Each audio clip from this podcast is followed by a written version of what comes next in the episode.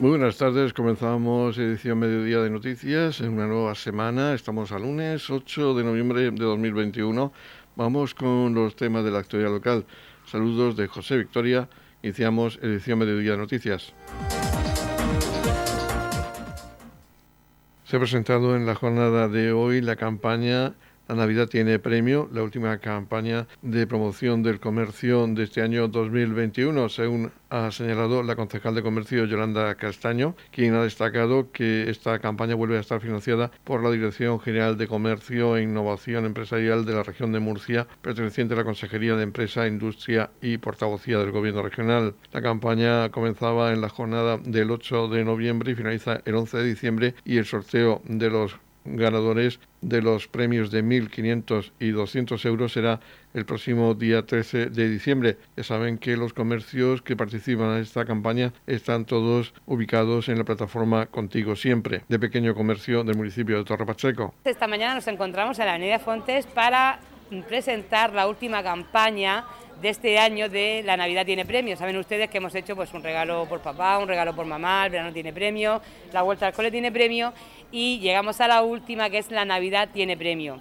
¿En qué consiste esta campaña? Pues como saben ustedes, eh, hay una plataforma empresarial llamada Contigo Siempre y desde hoy mismo, 8 de noviembre, hasta el 11 de diciembre, podrán hacer sus compras en los comercios adheridos a la plataforma Contigo Siempre y el 13 de diciembre se hará ese sorteo de un premio de 1.000 euros, dos premios de 500 euros y cinco premios de 200 euros. Como sabrán, tendrán una mañana o una tarde para gastar esta cantidad de dinero en los comercios, como les decía, adheridos a la plataforma Contigo Siempre, siempre comercios del municipio de Torre Pacheco, y no podrán superar el gasto de 200 euros en cada compra. Eh, decirles que esta, esta iniciativa está subvencionada por la Dirección General de Comercio, por la Consejería, así que pues eh, animales a todos a hacer esas compras de Navidad, que ya vienen esas, fechas para hacer esos regalos de, Navidad a nuestra familia y amigos, eh, hacerlas aquí en el comercio de Torre Pacheco, que está reflotando gracias a la ayuda de todos vosotros.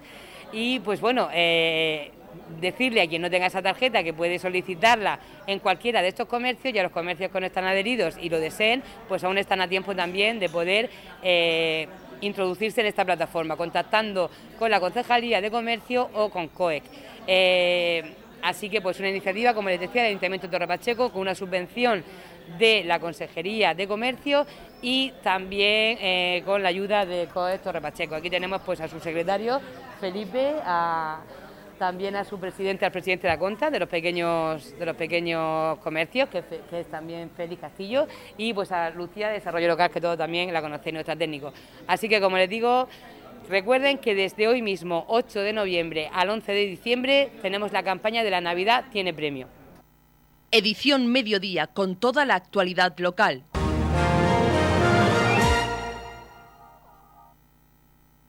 A continuación les informamos de las actuaciones de los agentes de la Policía Local de Torre Pacheco en los últimos días y de ello nos habla el inspector de la Policía Local de Torre Pacheco, Antonio Méndez. A continuación vamos a informar de las noticias más destacadas, haciendo constar que la policía ha recibido más de 500 llamadas. No simplemente nos referimos a las más destacadas. Comenzamos, como todas las semanas, con el tráfico y tenemos que decir que la unidad de atestados ha intervenido en ocho o ha instruido ocho diligencias por accidentes de tráfico, estas sin heridos. También una de ellas fue con un conductor que se dio la fuga. Este conductor se, eh, se colisionó contra una farola, quedando el vehículo allí averiado y empotrado en la farola y salió tanto él como el acompañante corriendo. Por parte de la unidad de atestados han hecho el correspondiente atestado y están haciendo las gestiones para averiguar quién es el conductor del vehículo. Y también se intervino en un accidente con dos heridos leves. En este caso colisionaron dos motocicletas cayendo sus conductoras al suelo y, pero por suerte eh, las lesiones son leves. También en tráfico se ha procedido por la unidad de Estado a la detención de, a la detención de un varón por un delito contra la seguridad vial y se han retirado tres vehículos de la vía pública al entrar en controles ordinarios y rutinarios y carecían dichos vehículos de seguro obligatorio. Pasando a la seguridad ciudadana, tenemos que destacar que se ha procedido a la detención de dos varones. El primero de ellos fue por fue la detención de un varón por robo en interior de un vehículo. La patrulla, una patrulla de servicio observó un vehículo en el que había un varón en el interior y otro junto al mismo y les infundió sospechas, ya que uno, el que estaba junto al vehículo, es un conocido de esta policía por sus antecedentes penales. Cuando se acercaron, ambos salieron corriendo, consiguiendo detener a uno de los implicados como autor de un delito de robo en interior de vehículo y el segundo consiguió escaparse. No obstante, eh, está siendo buscado y pendiente de detención, porque como ya hemos dicho, es conocido. También se, se procedió a la detención de otro individuo cuando eh, se recibió llamada en la base de la policía de que había una discusión en un domicilio y podía tratarse de una violencia de género. Cuando llegaron, cuando llegó la patrulla, comprobó que efectivamente había una discusión entre una pareja pero mm, en ningún momento observaron síntomas de violencia de género. No obstante, la patrulla al tomar la filiación e identificar al varón, pidió antecedentes y comprobó que tenía una orden de detención por parte del juzgado de San Javier, procediendo a la detención del mismo. También se intervino el robo de una lancha. En este caso, el propietario dejó la lancha estacionada sobre su remolque y eh, le comunicó un vecino que dicha lancha había sido sustraída, que el remolque no estaba ya que no se encontraba en la zona presentando denuncia por robo de la citada lancha. Por otro, también hay que hacer constar en materia de seguridad ciudadana que se han disuelto eh, varios pequeños botellones, en uno de los cuales eh, un varón, al disolverlo, comenzó a insultar a los agentes de policía que estaban en el lugar procediendo a denunciarlo por insulto a agentes. También se intervino en una riña familiar entre madre e hijo. Personado se comprobó que se trataba de un joven con problemas psíquicos y eh, la riña era porque no quería tomarse la medicación por parte de los agentes e intermediaron entre ambas partes tranquilizando al menor, el cual se tomó la medicación, quedando eh, la familia tranquila se interviene en cinco conflictos entre vecinos y particulares, eh, intermediando entre las partes y, llegando a un acuerdo. También se interviene en una riña en un local y pues, se recibe llamada de ocupas en una vivienda. En este caso, eh, la patrulla fue y se encontró que efectivamente estaba el bombín cerrado, o sea, estaba el bombín cambiado, eh, pero no había, no abrieron la puerta. recordamos que a los vecinos que cuando observen este tipo de conductas deben de llamar a la policía, puesto que si no se le sorprende en el momento de cambiar el bombín o en las primeras 24 horas, el domicilio lo hacen como suyo y resulta muy difícil eh, su desalojo ya tiene que ser por vía judicial. Respecto al auxilio eh, eh, a, personas necesitadas, eh, se auxilió a tres personas en estado de embriaguez y a una que se había quedado dormida en estado de embriaguez en un coche, en este caso, puesto que estaba el coche bien estacionado, lo que hicieron como prevención los agentes fue retirarle la llave del vehículo para que no condujera en ese estado. También se auxilia a una persona inconsciente de 74 años hasta que cayó en la plaza del ayuntamiento, hasta que llegaron los servicios sanitarios y se hicieron cargo de la misma se auxilió a una niña que, se había caído en un colegio y se había fracturado un brazo hasta la llegada de los servicios sanitarios. También eh, fueron requeridos los servicios de la policía por la UME, cuando el doctor estaba atendiendo a un joven muy alterado, consiguiendo tranquilizarlo y se dejó ser atendido. Así como por el servicio de urgencias del centro de salud, ya que había llegado una mujer muy alterada a dicho centro. También se tranquilizó y fue atendida por la doctora. Y eh, por último, en cuanto a los animales, tenemos que decir eh, que se intervino con tres perros abandonados.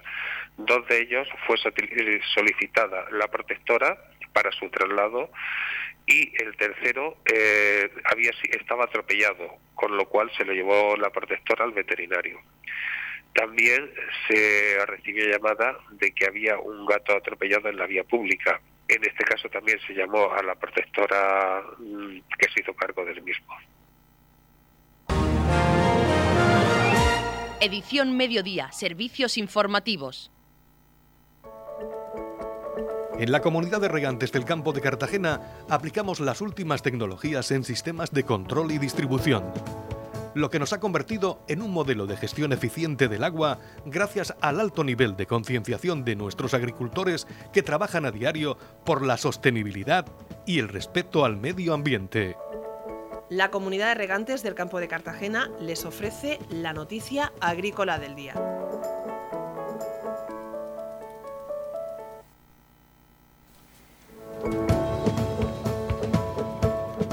Hoy en la noticia agrícola del día vamos a hablar de las declaraciones del consejero de Agricultura y Agua, Antonio Luengo, y también del director de Limida, quienes aseguran que solo con innovación y tecnología se podrán cumplir las exigencias europeas.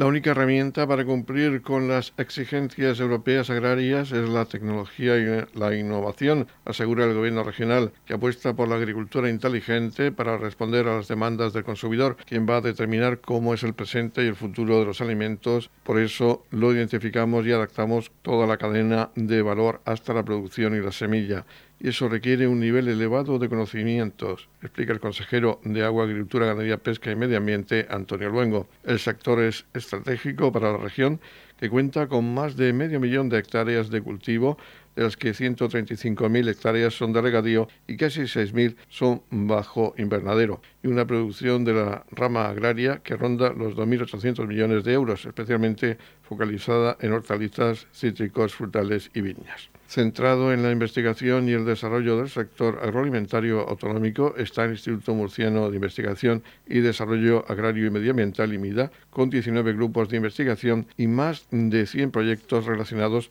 con la protección de los cultivos, la mejora de la producción, la sostenibilidad, el agua o la agricultura de precisión, entre otros. Para el director de IMIDA, Víctor Serrano, Murcia es una de las regiones con la infraestructura más potente de investigación pública y privada, con 99 centros de investigación y 130 grupos y 12 zonas de demostración, hasta ponernos en primera línea mundial en algunos aspectos como los sistemas de riego eficiente.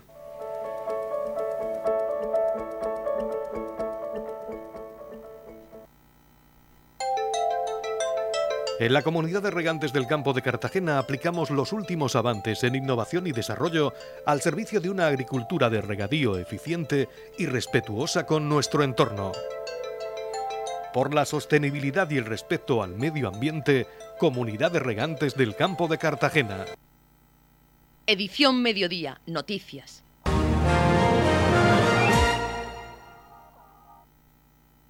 Se ha ampliado el plazo de presentación de ofertas para la rehabilitación del Centro Cívico de Roldán. El próximo martes 16 de noviembre es el nuevo plazo ampliado por los servicios de contratación del Ayuntamiento de Torre Pacheco para que las empresas que quieran licitar las obras de rehabilitación del Centro Cívico de Roldán puedan presentar sus ofertas. El valor estimado de las obras es de algo más de 1.815.000 euros y contará con un plazo de ejecución de ocho meses. El pasado 26 de octubre se convocaba a las empresas a una visita programada para analizar el edificio con las aclaraciones y resolución de dudas por parte de los técnicos municipales y los redactores del proyecto, poniéndose de manifiesto la necesidad de dotar de mayor plazo para la presentación de plicas, dada la complejidad de la actuación, aislamientos y nuevas instalaciones que harán de esta construcción un ejemplo de sostenibilidad y eficiencia energética.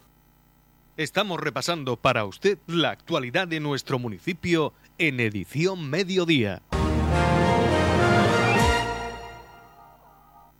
El Ayuntamiento de Torre Pacheco ha estado presente en las jornadas de trabajo social y servicios sociales de atención primaria de la región de Murcia, organizadas por el Colegio Oficial de Trabajo Social, con la colaboración del Consejo General del Trabajo Social de España, la Facultad de Trabajo Social de la Universidad de Murcia, Consejería de Mujer, Igualdad, LGTBI, Familias y Política Social y otras entidades del país. El Ayuntamiento de Torre Pacheco ha recibido en este espacio de encuentro y relación entre profesionales una mención especial por la tarea de los trabajadores sociales de la concejalía, recogiendo el alcalde Antonio León el galardón que pone en valor el esfuerzo llevado a cabo frente a los efectos en la población más vulnerable derivados de la pandemia del COVID-19. Radio Torre Pacheco, servicios informativos. Ya tenemos fecha para la 42 edición del Festival de Loferro. Vamos a hablar con el presidente de la Peña Flamenca Melón de Oro de Loferro, Mariano Escudero, para que nos comunique cuál va a ser la fecha de celebración del festival en el año 2022 y otras cuestiones que vamos a plantear seguidamente. Tenemos la fecha concreta ya de la 42 edición del festival. Sí, el comité organizador que forma el Ayuntamiento de Torre Pacheco junto con la Peña Flamenca Melón de Oro se reunió el pasado miércoles y se definió que la fecha del, de la celebración del 42 Festival será del 15, de, del 15 al 24 de julio.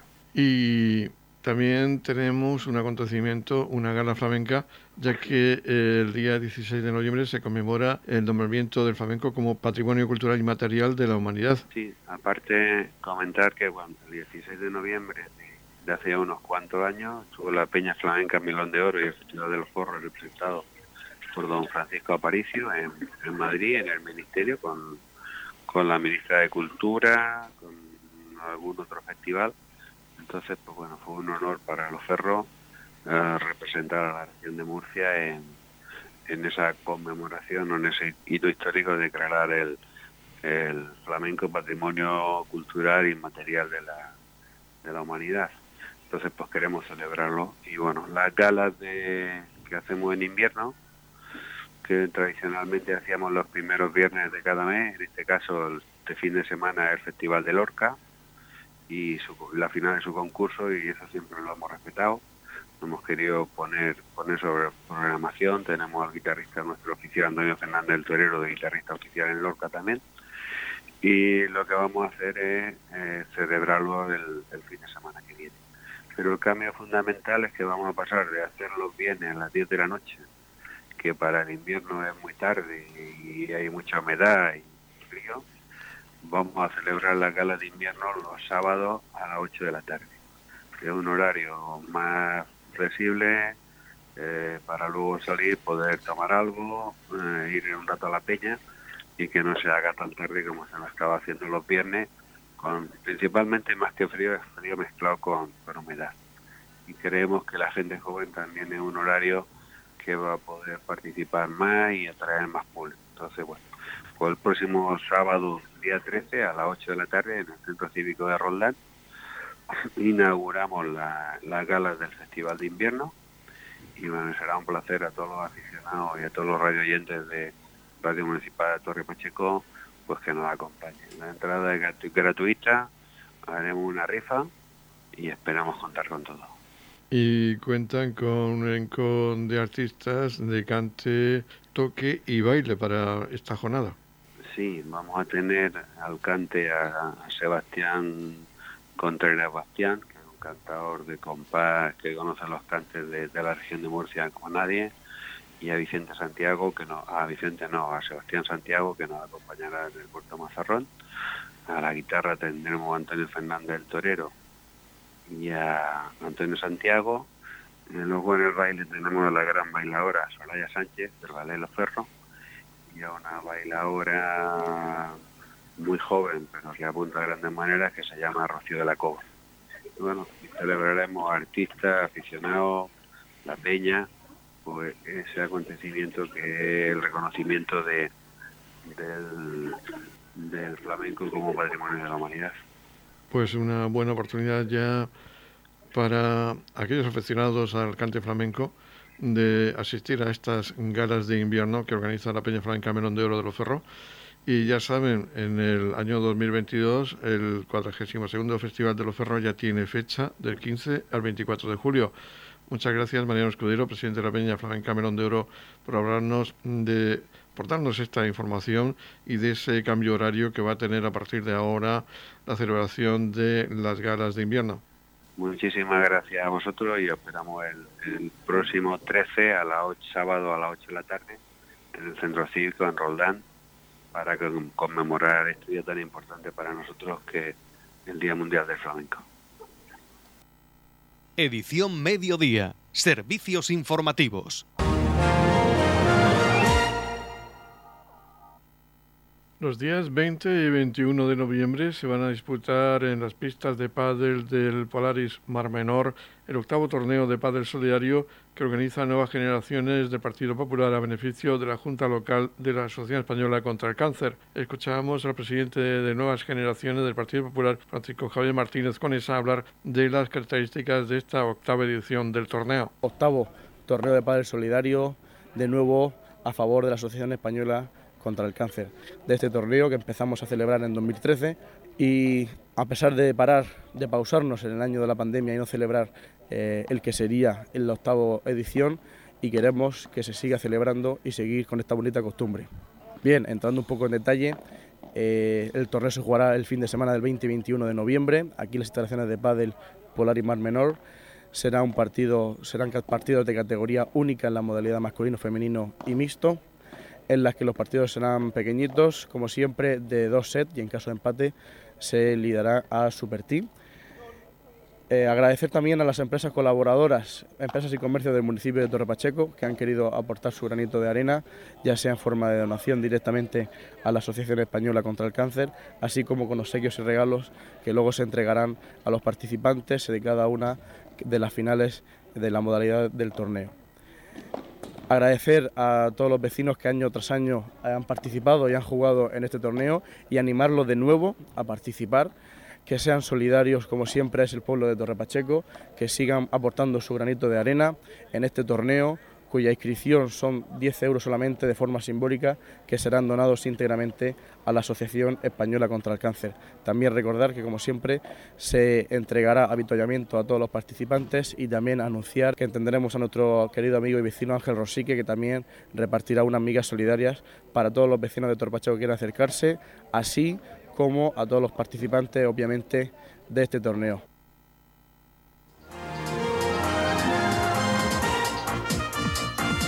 Edición Mediodía, el pulso diario de la actualidad local.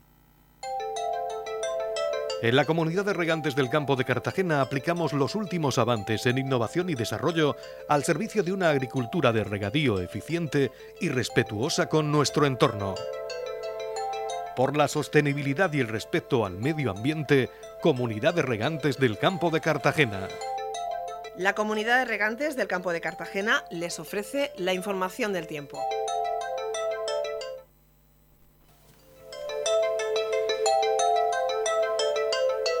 El tiempo previsto para hoy lunes, día 8 de noviembre, en la región de Murcia es de cielos poco nubosos o despejados, con temperaturas mínimas en ascenso y máximas sin cambios, aunque localmente subirán en el altiplano. Habrá vientos del noroeste más intensos en el litoral, máximas de 22 grados en la capital de la región, igual temperatura de máxima 22 grados en el Mar Menor con mínimas de 9 grados y en el campo de Cartagena también habrá máximas de 22 grados con mínimas de 11 grados.